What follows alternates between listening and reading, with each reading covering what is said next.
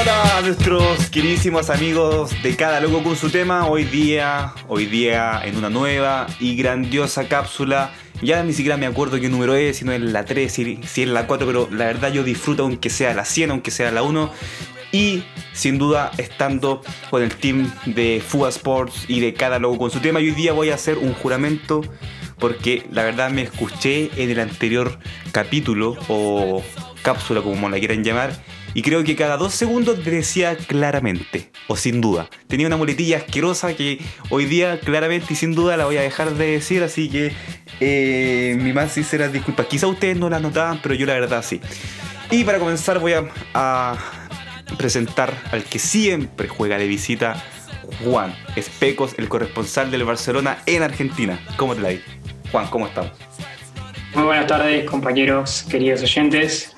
Eh, muy contento de, grabar una nueva cápsula, tal como tú lo dices, no, no recuerdo qué, número ya, pero muy contento de formar parte de este, de este staff, de este equipo, así que para adelante con lo que venga.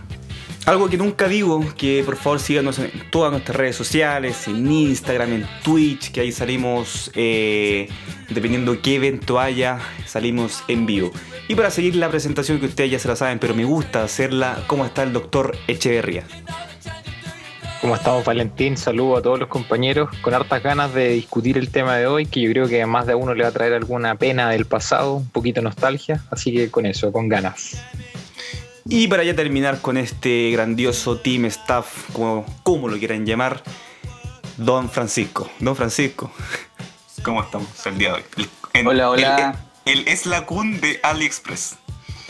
Exacto, exacto. ¿Cómo está mi queridísimo panel, queridísimo público? Eh, la verdad yo tampoco sé en qué capítulo vamos, cuánto hemos grabado ya no tengo la cuenta, pero para mí eso es una señal de que nos estamos firmando, se está consolidando este lindo proyecto, así que motivadísimo este día lunes para darle con toda esta nueva cápsula. Exacto, querido Francisco. Así que recordar a todos que nos sigan en todas nuestras redes sociales y estamos cada vez más unidos, mejor, con muchísimo más contenido en esta nueva y segunda temporada, claramente. Y hoy día les traigo un tema que, como dijo Gustavo, quizás no es de su agrado como tal, porque quizás les traiga alguna pena, eh, alguna herida que nunca cerró. La verdad, yo, bueno, lo que diga yo va a ser eh, hoy día de totalmente de mi corazón porque son cosas que yo viví. Pero hoy día traemos al panel, a la mesa, grandes y tristes decepciones ligados al, bueno, al deporte como tal, claramente. Así que, ay, dije claramente, disculpa. Pero bueno, eh, para comenzar quería darle em, la palabra a Francisco porque sin duda, también dije sin duda por la cresta, eh, sin duda eh, es el hombre más letreado aquí, es el, es el, hombre que más estudia, así que Francisco, por favor, danos tu, bueno, tu testimonio sobre grandes decisiones que tú viviste, que tú presenciaste de cualquier tipo de deporte. Bueno, claramente y sin duda que para mí eso no es así. Eh, yo creo que claramente y sin duda alguna que Gustavo y Juan son los más letreados. Después podríamos venir tú y yo, o tú y después yo. Pero gracias por la distinción. Eh, falsa humildad. Falsa humildad. falsa modestia, dices tú, a los Luciano Burgos. Puede ser. Voy a partir, bueno, tengo hartas decepciones acá anotaditas, pero voy a partir con la más significativa para mí. Vamos con una primero, querido Francisco. Claro, claro. Voy a partir con una. Eh, con la final del Chelsea-Bayern, que si bien la del 2012, para ser más preciso, que si bien para mí fue hermoso, porque yo desde cabro chico que, que veo todos los partidos del Chelsea, eh, siempre me sé las formaciones que van a utilizar, los fichajes, pero, pero si yo fuese alemán, con, este pelo rubio así. Eh, sin lugar a dudas que hubiese llorado con esa final, porque esa final se jugó en el Allianz Arena. El Bayern hizo un campañón y tenía todo para ganar con Jupp Heynckes y, casi lo logran. En el minuto 83, Thomas Müller abrió la cuenta de ese marcador. Todavía me acuerdo cómo se me apretó el pecho ese día, oh, que fue decepcionante, hasta que en el minuto 88, con un centro de, de Juan Mata, salió va de la nada. Yo no sé de dónde salió ese gol, pero fue espectacular un quiebre, una construcción del cuello que se mandó el, el, delantero de Costa Marfil para empatar el partido y ahí cambió todo. Eh, Después, el mismo Bayern Múnich tuvo al minuto 93 de la largue una opción para empatarlo con Robben, con Arjen Robben, ese jugadorazo que ya, ya no es lo que era, pero, pero todos yo creo que lo conocen, es muy mediático, y se echó el penal, lo atajó, lo atajó Peter Check, y con eso ya el ánimo se les fue, se les fue al suelo, hasta que llegaron los penales, y partieron bien, se lo echó Juan Mata, me acuerdo, y de alguna u otra forma, no me acuerdo, creo que fue Olich el que se echó un, penal y cambió todo. Cambió todo hasta que de la forma más simbólica de Drogba marcó el gol de la victoria para darles a Champions. Yo creo que algo injusta, pero eliminar al Barcelona, eliminar al Napoli, así que esa consagrada Champions para el, para el Chelsea, primera y única. Fue una gran decepción Sin duda fue una gran decepción para el pueblo alemán del Bayern Múnich, pero o iba, a decir claramente, pero claramente fue un, acierto total eh, cómo jugó el Chelsea, cómo lo dio vuelta. O sea, creo yo que esa remontada fue 100% del Chelsea y se lo farrió completamente el Bayern Múnich, como decía Francisco. Em, de local venía precedido de eh, un bueno un muy buen entrenador como era Hupp Heynckes eh, multicampeón alemán, también con una buena plantilla. Yo me acuerdo ahí estaba, eh, eh, bueno, recién comenzando Neuer, Philip Lam por un lado derecho, que los, que los centrales altos, Van Buten, Boateng, Schweinsteiger al lado, entonces era un muy buen equipo, así que no, te la doy 100% Francisco, una decepción, creo yo, que una de las más grandes de la historia de la Champions sacando a otra que yo creo que yo la voy a decir, creo yo, porque no sé si se recuerdan, pero quiero ir antes con, con Juan para que nos diga también un recuerdo que tenga él de alguna gran decepción de cuánto fútbol habrá visto Juan, pues así que, ¿qué nos trae? Bueno, yo voy con una eh, desilusión, pero que no, no, tiene que ver con el fútbol, sino más bien con el tenis. Me mató. me toca de cerca porque de Argentina y tiene que ver con, el descenso argentino en Copa Davis. Eh, nosotros veníamos de ser campeones en 2016 en Zagreb, en Croacia. El año siguiente, desde el 2002 que nos descendíamos, nos tocó descender a la, a la zona americana 10 eh, meses después. Así que fue un duro golpe para, para Argentina, perder contra Kazajistán, descender. Ya no teníamos al Potro en, en el equipo, pero eh, para los amantes del tenis acá en Argentina, eso fue, fue un golpe duro. Sin duda. Ese sería el, máximo, así que, que, yo recuerdo y más reciente. Sí, Juan, y e imagínate que yo lo veo eso cuando descendió acá también eh, el equipo chileno de la Copa Davis, no me acuerdo qué año fue, pero estaba ya fue el último. Bueno, ahí si Gustavo me puede ayudar, pero no, no, no sé también si se acuerda. Sé que fue una víspera del 18 de, de, septiembre o fue eh, en verano, una de esas dos fechas. Pero en definitiva fue que descendió el equipo chileno. Eh, el último partido también de Fernando González por, por la roja, como si, si, se puede llamar así. Y igual fue muy, fue muy trágico porque veníamos de muy buenas generaciones, Nico Mazú, eh, eh, el mismo Fernando González, entonces fue para mí fue un poco como trágico porque igual ese mismo partido se lesionó González, entonces fue, fue muy malo. No sé si Gustavo también tiene un recuerdo de ese mismo día porque no sé si quería hablar. La verdad es que no, querido Valentín. No me acuerdo específicamente cuando bajamos del Grupo Mundial. Bueno, entonces fue ese mismo. Pero bueno, ya que estás hablando, Gustavo, te cedo también la palabra por si tienes algún recuerdo que nos quieras eh, mencionar.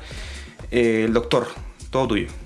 Por supuesto, yo creo que lo vi más como una decepción a nivel deportivo y no me tocó a mí personalmente, la verdad, porque no soy brasileño, pero yo creo que una de las grandes decepciones del último tiempo en el deporte fue lo de Brasil en el 2014, jugando de local. Antes, antes que siga ahí, Gustavo, solamente le quiero preguntar a Juan. Juan está muy contento cuando sucedió esa tragedia, ¿no? Porque no, para nada, no, no, no. Ah, pero sí dijo que Juan que era fanático de... Pero sí, verdad, pues sí, no.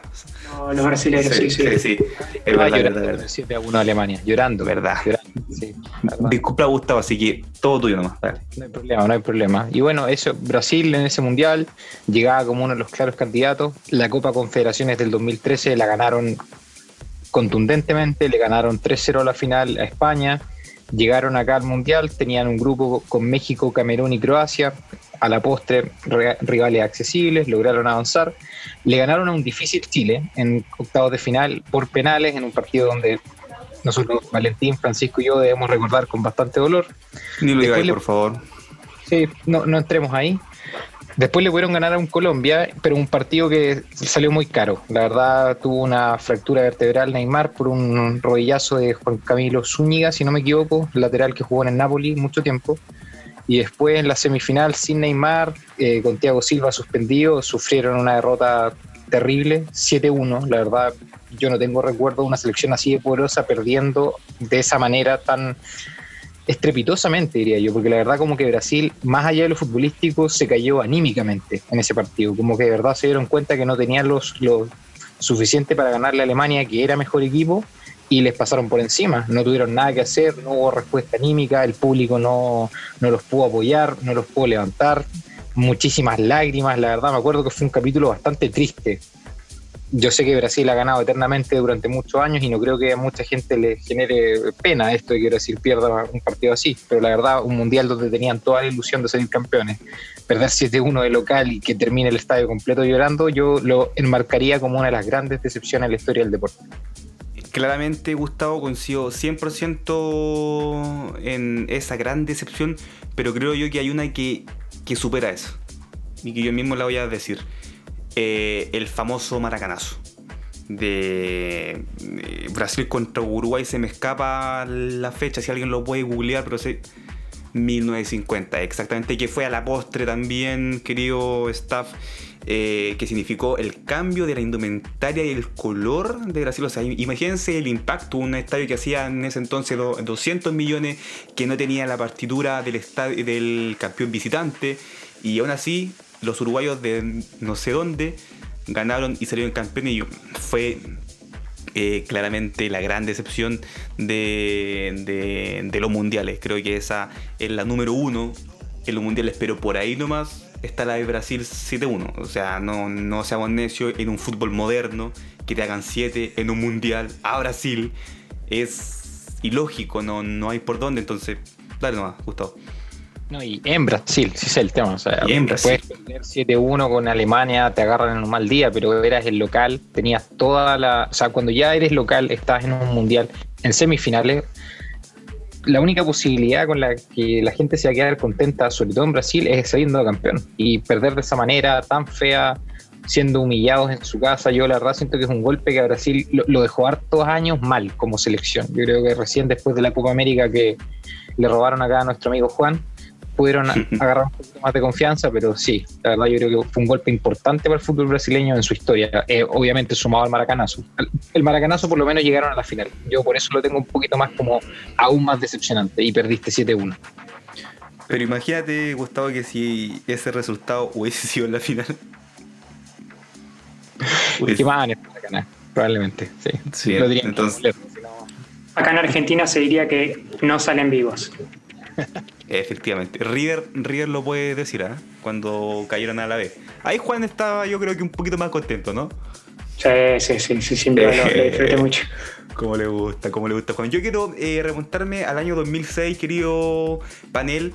Em, no sé si Juan se recuerda, yo creo que sí, pero igual no, eh, bueno, no sé cuántos años tenía Juan en el año 2006, pero creo que eh, veía fútbol, ¿cierto Juan ahí en el 2006? Sí, claro, estaba terminando primer grado. Efectivamente. Entonces voy a remontarlos al año 2006, final Copa Sudamericana, Colo Colo, Pachuca. Para mí ha sido una de las grandes decepciones. Mira, yo soy de la U, soy, soy bien sincero, pero esa me tocó vivirla ahí. Eh, fui a verla en una casa de colocolinos, eh, terminaron llorando, o sea, imagínense, así, que los, colocolinos, perdón, que dicen que es una copa de cartón, por favor, eh, no lo digan más. O sea, todo ese tipo de copas valen y más en una idiosincrasia en, el fútbol chileno donde con suerte hemos ganado dos copas internacionales. Así que no sé si Gustavo quiere añadir algo más. Ojo que lo de la copa de cartón lo dijo Diego Rivarola. Eso fue, eso fue un mito, Gustavo. Eso fue un mito, Gustavo. No hay ninguna declaración, no hay ningún dicho que, que Rivarola haya dicho eso. Así que hay que informarse mejor porque Rivarola nunca, nunca dijo eso. Y él mismo lo, lo salió a desmentir. Juan. No, eso iba a decir, no desconozco a este Rivarola, pero entiendo que uno dice que es una copa de cartón después de perder la final. Imagino que si la ganaste vas a decir todo lo contrario, que es la, que es la mejor copa o, vas a sacar pecho, como decimos acá en Argentina. Eh, sinceramente no recuerdo esa final, eh, por lo que contás ganaron los mexicanos, eh, pero defiendo mi teoría y creo que es así, que si uno hubiese ganado esa copa hubiese dicho que era la mejor y si la perdió, bueno, habría, dicho, habría dicho eso de, la copa de cartón, nada más. En todo caso, coloquémonos en el caso de que Rivarola lo dijo, fueron dichos totalmente eh, de desacertados y claramente lo dijo hace mucho tiempo atrás. Pero bueno, eh, no se sabe si lo dijo, él mismo lo salió a admitir. Pero lo que quiero eh, hablar de esta final es que es como llega ese Colo Colo que en ese entonces y en ese entonces de hoy día era la selección chilena. Y yo me acuerdo, mucha gente se recuerda a Alexis Sánchez, pero muchos se olvidan de Gonzalo Fierro, que fue un jugadorazo en ese Colo Colo. O sea, fue increíble. O sea, hicieron, hizo muchos goles, sumados con Chupete, chupados eh, con Alexi, eh, Calule, Sangüesa. El, bueno, el mismo Matías Fernández, el mejor jugador de América en ese, en ese momento, que yo creo que ahí Juan quizá él se pueda recordar un poquito más. Eh, los mismos centrales, eh, el arquero Cejas, que después llegó Bravo, o que si no me acuerdo que si estaba ya Bravo, pero eh, fue un par de años más, pero fue una selección muy buena, sumando también con, con Arturo Vidal. Fue un equipo pero espectacular.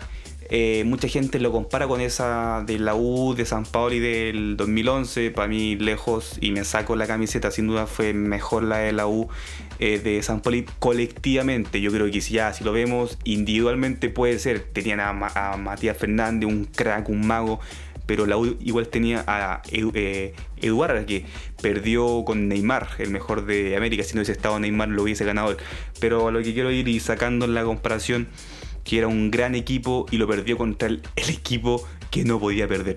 Que era contra los mexicanos, su primera copa internacional. Más encima, si no me equivoco, ahí sí me pueden ayudar.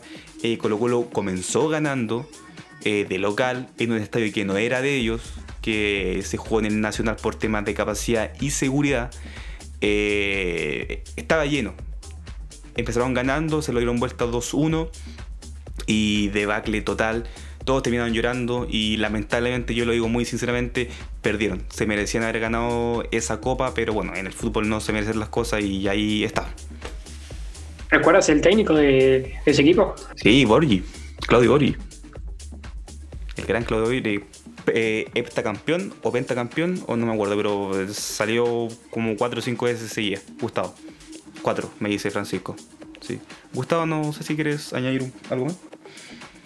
Eh, en este caso en específico no. Si me permiten pasar a una próxima excepción, yo...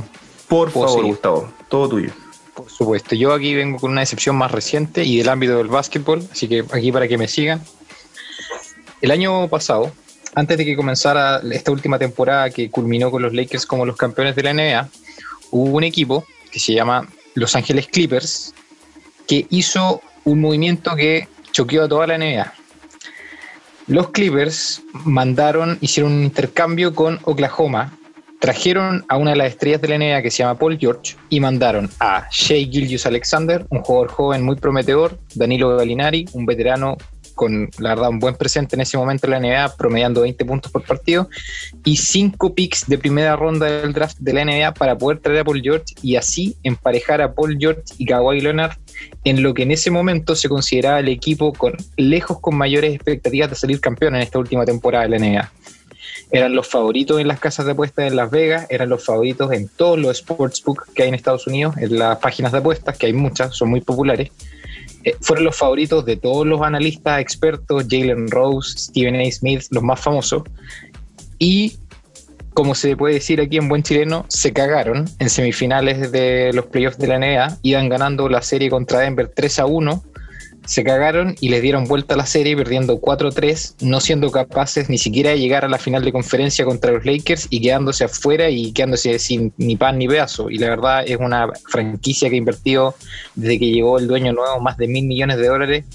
Nunca han llegado a una final de conferencia y la verdad lo de los Clippers ahora solo le queda un año de contrato a sus estrellas, no saben bien para dónde ir, quieren competir este año, pero este año la verdad la NBA está aún más difícil y yo creo que si es que estas estrellas se terminan yendo, esta va a ser la decepción más grande de la historia de la NBA de un equipo que fue a buscar estrellas, intentó ganar y falló estrepitosamente en el intento.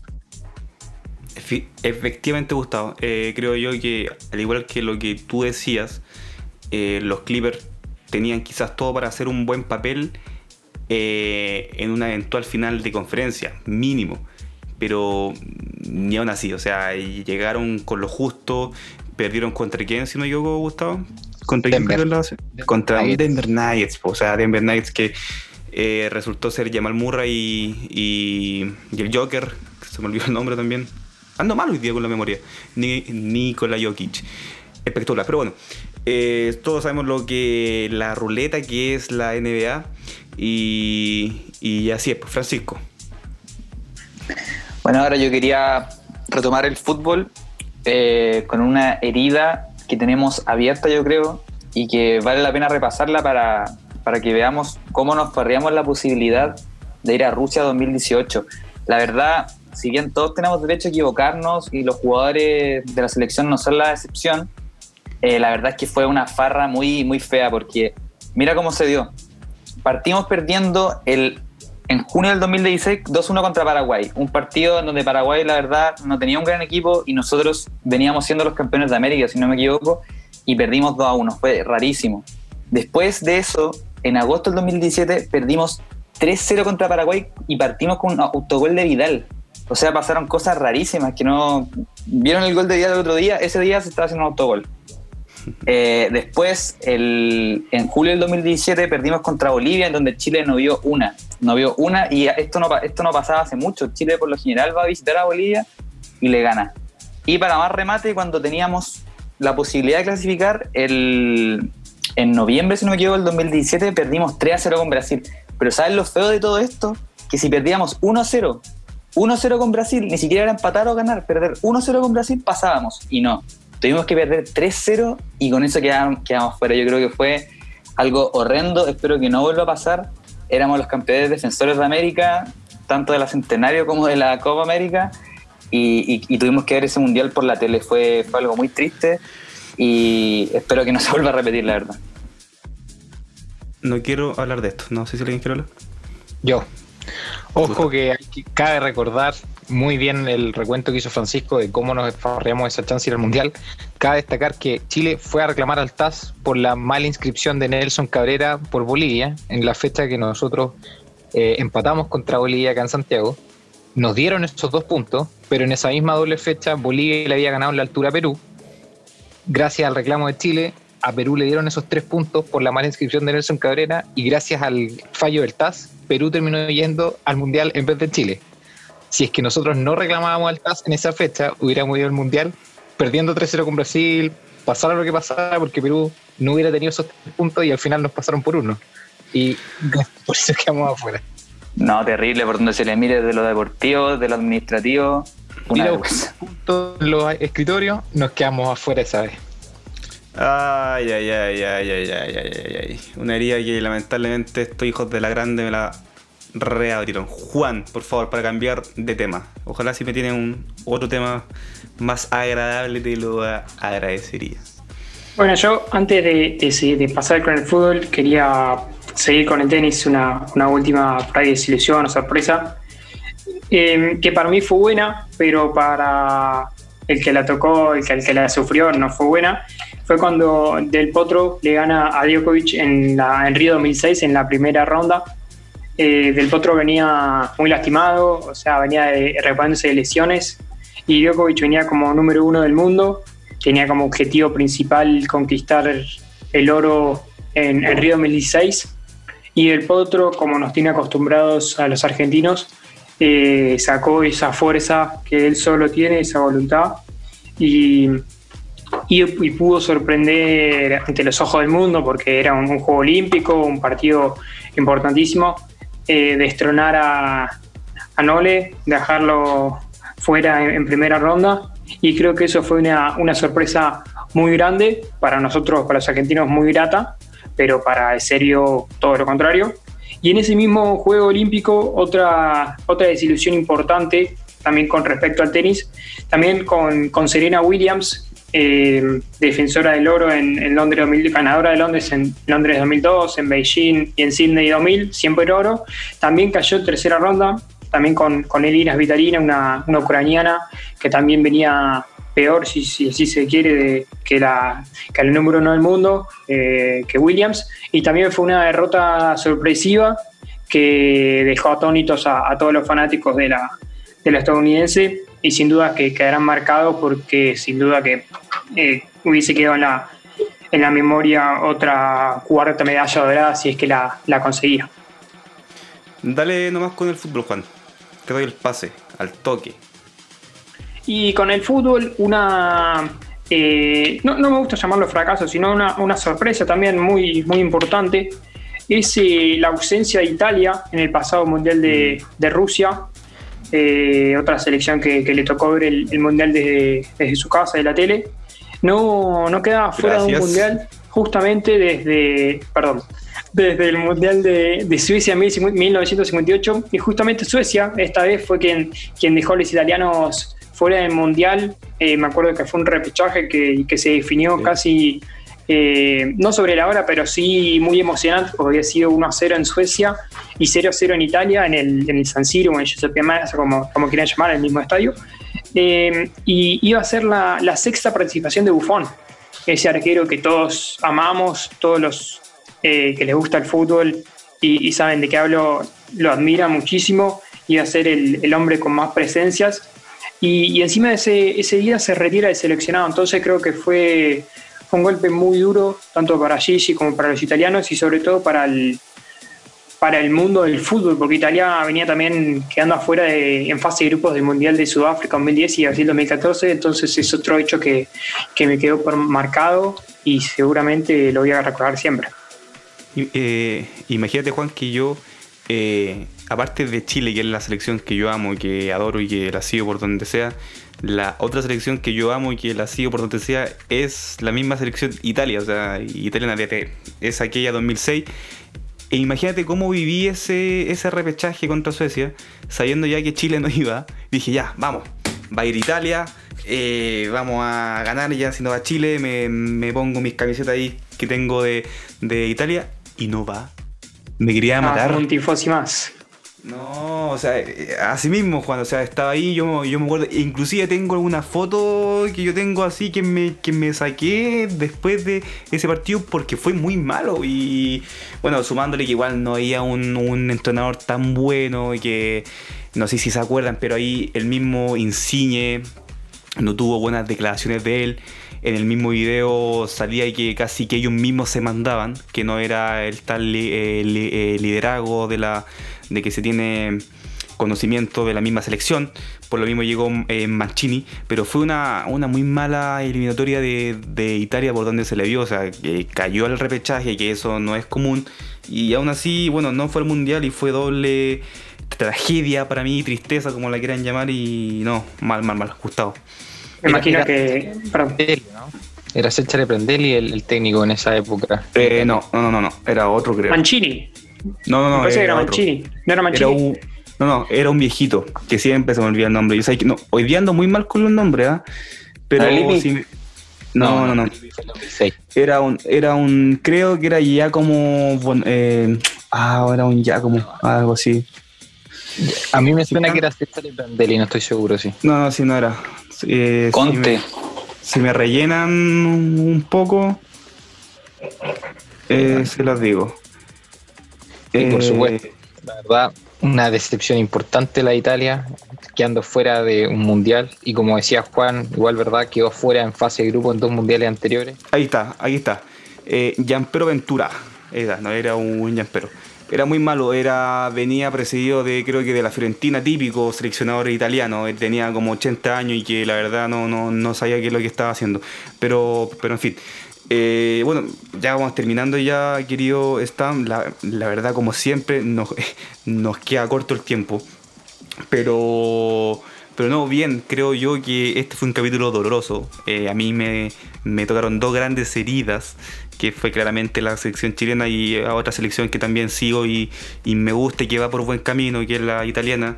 Yo creo que ustedes igual tienen su, también otras selecciones que... A ver, eso mismo voy a preguntar, a ver, ya que queda un, un poquito. ¿Cuál es la selección que le gusta a Francisco, si no es la chilena?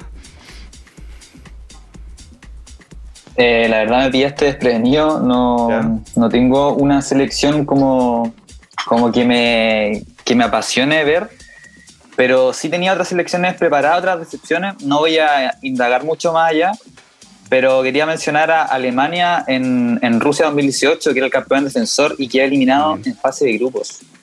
Y a España en Brasil 2014, eh, que también era el, el campeón defensor y también que han eliminado en la misma fase. Así que... Antes, Dato curioso. Dato rosa. Antes de ir con la última decepción ya, para ir terminando, ¿cuál es tu otra selección que te gusta, Gustavo? La verdad, solamente Chile, pero si tengo que apoyar a alguien, porque tiene que ganar a alguien aparte de Chile, Portugal por Cristiano Ronaldo, siendo súper sincero. Perfecto. Juan, la tuya, bueno, yo creo que Brasil, pero ahí respóndeme eso y te damos el, el ok para darnos la última decepción. Lamentable. Sí, sí, me quedo con, con Brasil. increíble, increíble. Dale, no. No, quería una última como para cerrar. Eh, también una desilusión que, nos que me tocó vivir como, como argentino eh, fue el Mundial de, Japón 2019 de rugby del año pasado. La, los Pumas, eh, dirigidos en aquel entonces por Mario Lema, que también sigue siendo el entrenador, no pudo pasar de fase y, y, el entrenador fue, fue muy cuestionado por no llevar IMOF, por no llevar distintos determinados jugadores Em, y hace poquito nada más, eh, seguramente cuando estén escuchando este, este podcast ya lo van a saber, pero le pudimos ganar por primera vez a, los All Blacks y creo que fue una espina que, pudieron sacarse estos jugadores que, gran parte estuvo eh, presente en ese mundial y el mismo entrenador que, lloraba desconsolado por, por la alegría de, conseguir este logro. Em, un entrenador que fue, como digo, muy cuestionado y que en esta victoria ante los All Blacks pudo sacarse esta misma espina que, había sido clavada en todos los argentinos en el pasado Mundial de Japón. Increíble victoria, la verdad, la que consiguió los Pumas el fin de semana pasado eh, ante los mismísimos All Blacks. Y bueno, ya me quiero despedir con una, con una, una reflexión que, que, la verdad la quiero compartir. Eh, todos acá nosotros dijimos eh, equipos, selecciones que sufrieron grandes decepciones claramente, pero que a la postre, eh, querido Tim, supieron levantarse y conseguir lo que querían. Eh, Francisco nombró la Champions del Bayern, después a los otros dos años eh, salieron campeones. yo nombré a Brasil, también ahí Gustavo dijo Brasil, también salieron campeones. y el mismo acá Juan, que nos da ese ejemplo de, de los Pumas, que con ese doloroso eliminación del Mundial del 2002 fue, ¿no? 2000, ¿cuánto, Juan? A mí el año pasado, 2019. 2019, perdón, y, que ahora le ganaron a los mismísimos All Blacks, que ni siquiera no sé cuándo habrá sido su último partido que perdieron. Pero yo creo que esa es la gran enseñanza que a pesar de la gran derrota que puede significar eh, cualquier derrota, dolorosa o no, o no dolorosa, de ahí se aprende y de ahí nacen las grandes estrellas. Juan. Sí, a, lo que vos decís un comentario breve, que muchas veces acá en Argentina decimos que es necesario tocar fondo y creo que todos estos ejemplos que dimos tocaron fondo y, volvieron a surgir más fuerte que nunca y pudieron eh, dejar en el olvido aquellos malos resultados. Gustavo. Y bueno, la verdad tienes razón, muchos de los equipos que conversamos tocaron fondo, se supieron reformular. No es el caso de los Clippers, vamos a ver qué pasa esta temporada de la NBA, pero a mí me encantaría ver si los Clippers desarmaran todo su futuro gracias a esto.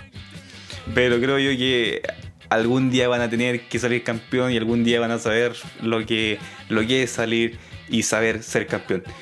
Bueno, queridos eh, team, hasta acá llega este capítulo doloroso, pero a la vez con una gran enseñanza. Y nos estaremos escuchando en el próximo capítulo. Hasta luego, chao, chao. Chau, chau. Chau. Chao, chao.